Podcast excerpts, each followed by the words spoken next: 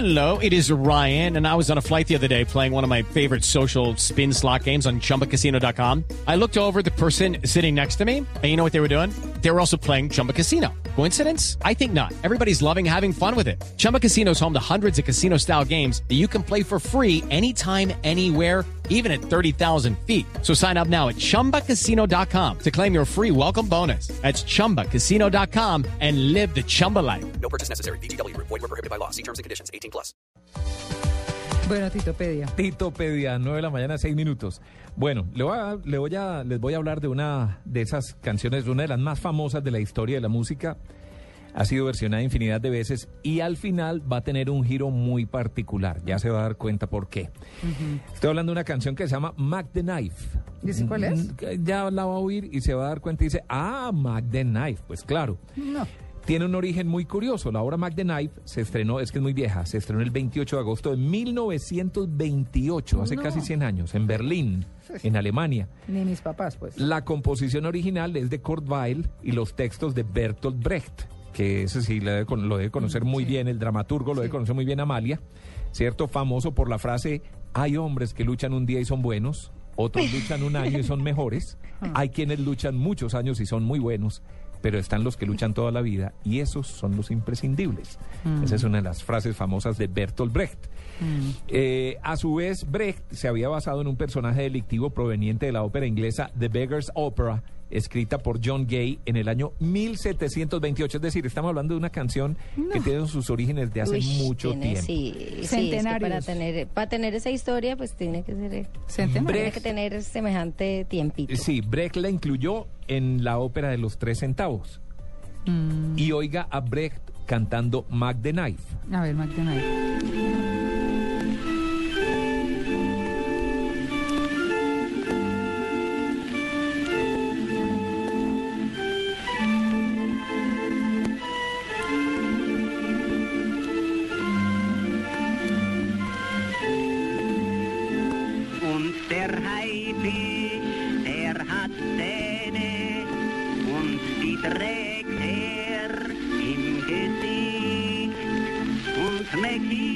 Esto sí es la desempolvada. Bueno, Pues. espere pues, dramaturgo mejor que cantante.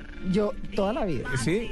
Bueno, la canción habla de un personaje de dientes brillantes como perlas que anda con una navaja que mantiene guardada fuera de la vista de la gente. Usa guantes blancos para no dejar rastros de sangre. ¿No les suena como conocí esa historia? Bueno, con semejante letra de ese malandrín, muchos artistas, la mayoría de ellos jazzistas, decidieron grabar esta canción.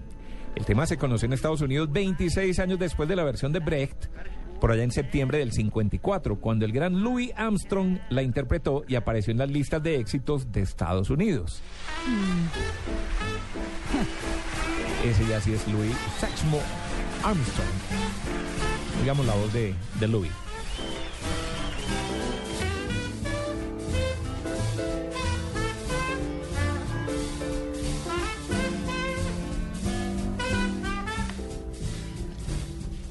Shark has pretty teeth, dear, and he shows them pearly white. Just a jackknife as back he and he keeps it out of sight.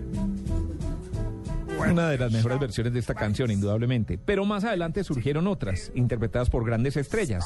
Por ejemplo, Bobby Darin, que tiene la versión más famosa, fue nueve semanas número uno en las listas norteamericanas. Un poquito de Bobby Darin. Es la misma canción, Mac the Knife. A ver. Oh, the shark, babe, has such teeth, dear, and it shows them pearly white. Just a jackknife. Esta versión es de 1959. Me gusta. A mí la música de esa época gringa me encanta. Sí, pero ojo pues que es una canción de 1928, ya No, claro. 30 años después, oiga cómo iba, adaptación, ¿cierto? claro. Con el swing. Sí. Ella Fitzgerald, una de las mejores voces del jazz, Mm. hace esta versión. Oiga el bozarrón de Ella Fitzgerald cantando Mac the Knife.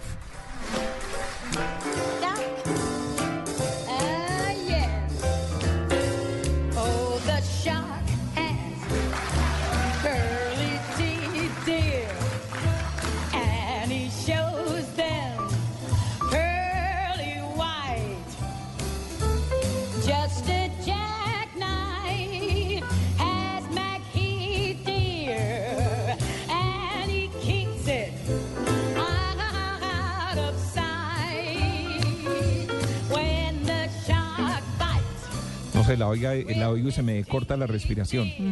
A mí pues tengo, pero el- impresionante, la piel de gallina de la emoción. Me gusta mucho el jazz y ella me encanta. Y Obviamente- está brutal. Uno oye esta música, oye esta canción, se imagina a Frank Sinatra cantándola. Total. Pues Aquí ahí está está. también Frank Sinatra, ya esto es de 1984. Ujú. Digamos a Mr. Blue Eyes, Frank Sinatra.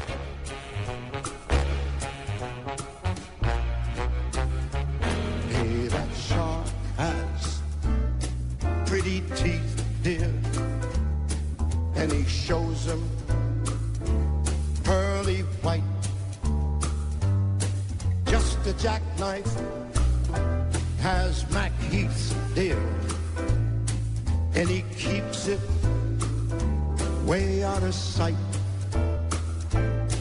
When that shark bites, Sinatra y sus amigos cantando en 1984 Mac the Knife. Ya más recientemente, en 2001, Robbie Williams, el británico, que perteneció a Take That, también hizo su propia versión en un disco de música swing, que es como se conoce este ritmo de jazz. Ajá. Aquí está Robbie. Shark babe has such teeth, dear, and he shows them pearly white.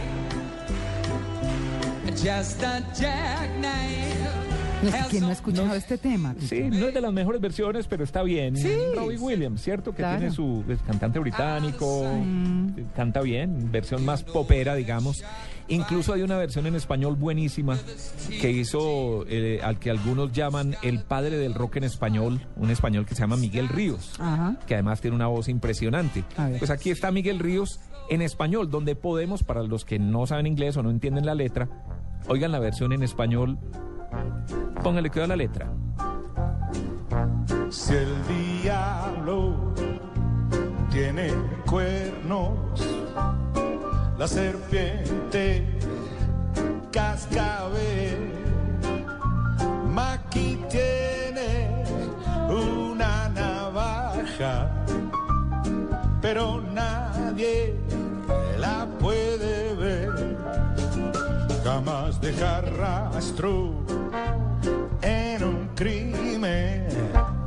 es astuto como el chacal con sus guantes maquia navaja borra huellas sus huellas de rufián. Es un rufián, es un pillo, un malandrín que tiene una navaja y que esconde y todo el tema. ¿No, Pedro ¿no suena, Navajas, ¿no le como- suena parecido algo? Sí. Es que ahí es donde viene el giro de la historia. Ah. Porque todo lo que vimos ahora es para contarle que a los ocho años de edad, un niño escuchó en una emisora de Panamá la versión Mac the Knife que hacía Bobby Darren, que oímos ahora que fue nueve semanas número uno. Este personaje que en 1978 ya vivía en Nueva York y estudiaba Derecho, quería volverse cantante, compositor y poeta, y vio el movimiento social en los barrios latinos de Nueva York, encontrando el material para su propia versión de esa canción, con cierto parecido en su música, particularmente en el hecho de que la canción empieza suave, como en suspenso, y se va desarrollando hasta volverse toda una sinfonía, ruidos, orquesta, todo lo demás. La letra de la canción detalla una descripción de Pedro Barrios. Pedro Barrios, un matón de esquina. Ese joven llamado Rubén Blades o Rubén Blades crea así su gran éxito. Pedro Navaja, basado en esta canción, en Mac the Knife. Recordemos que Blades significa navajas. Ah, sí. Ajá. ¿Cierto? Ajá. Los acordes musicales son muy parecidos. Un conocedor de música verá que si varían los tiempos, las dos canciones aparecen a la vez. Y si queda alguna duda de esto, entonces la invito a oír a Rubén Blades o Rubén Blades presentando su canción, contando un poquito su historia. Está en inglés porque es en un bar en Nueva York, haciendo Mac the Knife y pegándola con Pedro Navaja. Mm, a ver. Escuchemos a ver cómo suena. quest. And uh, at any rate, I took those two elements, I kept them. Then when I came here in the, to New York in '74, you know, and I look at the guys, you know, bebopping all uh, around, you know, 42nd and 46, and you know, and they're huge, you know, pinmobiles, you know, pop, and uh, they kind of brought memories, you know, I started connecting it with, you know, the experience in. Uh, in Panama and the, and the break character. And then I created this song called Pedro Navaja, which means razor's peaked. And the whole thing was uh, the encounter between him and a woman in the street, you know, and how no matter what you do, no matter how much ahead you think you are, you never have control. You never really have control over what you think you know or what you think you have. And sometimes, most of the time, somebody else ends up reaping the benefits from whatever it is that you do. You know?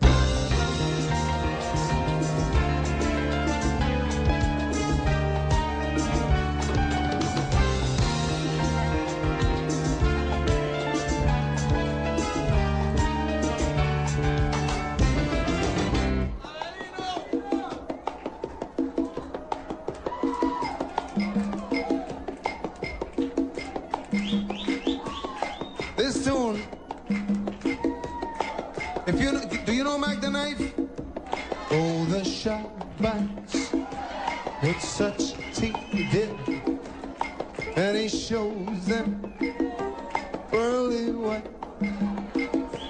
Just a jackknife as old Mac he did, and he keeps it uh, out of sight. Bueno, that's not the tune you're gonna hear. Por la esquina del viejo barrio lo vi pasar con el tumbao que tienen los guapos al caminar. George Mooney, las manos siempre en los bolsillos de su gaba. Pa' que no sepan en cuál de ellas lleva el puñal. Usa un sombrero de ala ancha de medio lado y zapatillas por si hay problemas salir volados. Lentes oscuros pa' que no sepan que está mirando. Y un diente de oro que cuando ríe se ve brillando. Golden Tooth. Como a tres cuadras de aquella esquina, una mujer Brenda y digamos que el público norteamericano reconoce cómo esta canción de Rubén Blades es consecuencia de la otra. No sé si el público norteamericano, porque la canción no fue pues un gran éxito ante el público norteamericano, ante el público latino, Latino, sí, sí. Pero no todo el mundo sabía que esta canción venía de Mac the Knife o que fue inspirada de ese Mac the Knife o de ese Mac Navajas. Yo no sabía, por ejemplo. Mm. Esa es la Sí, parte curiosa de la historia, por eso toda la introducción, además de un tema súper conocido como ese Mac the Knife. Sí. ¿Cierto? Y yo creo que uno de los éxitos más grandes y más vendedores en la historia de la música salsa, vea cómo terminan relacionados. Entonces, no sé, esa es la historia que les quería traer Muy chévere. de una canción del álbum Siembra de 1978, Mm. eh, que además una canción que dura siete minutos y pico, la dejaron al final en el lado B del disco cuando los long plays tenían, pues... Lado A y lado B. Lado A y lado B. La dejaron para el final como, como el relleno final y terminó vol- volviéndose en la canción más importante. Qué chévere. Me encantan las historias de la Titopedia. Pues ahí se la traigo con Rubén Blades o Rubén Blades. Él dice que, que es Rubén Blades. Sí, pero, Pero todos le decimos todo el Blades. mundo Blades, sí, así ha sido reconocido en el público latino y pues está en su derecho de pedir eso. pero- ¿Usted sabe que él sacó un eh, Pedro Navajas 2? No. Él sacó un Pedro Navajas 2, se llamaba Sorpresas. Él lo hizo para una película. Ahí está, es la continuación de la canción. Ajá. ¿Y es esto? Sí. A ver, escuchémosla. Llena brillaba la luna. De pronto un ladrón salpicado en neón salió como un tigre desde el callejón y le puso al borracho un magnum frente a la cara. Y le dijo, entrégalo todo o se dispara.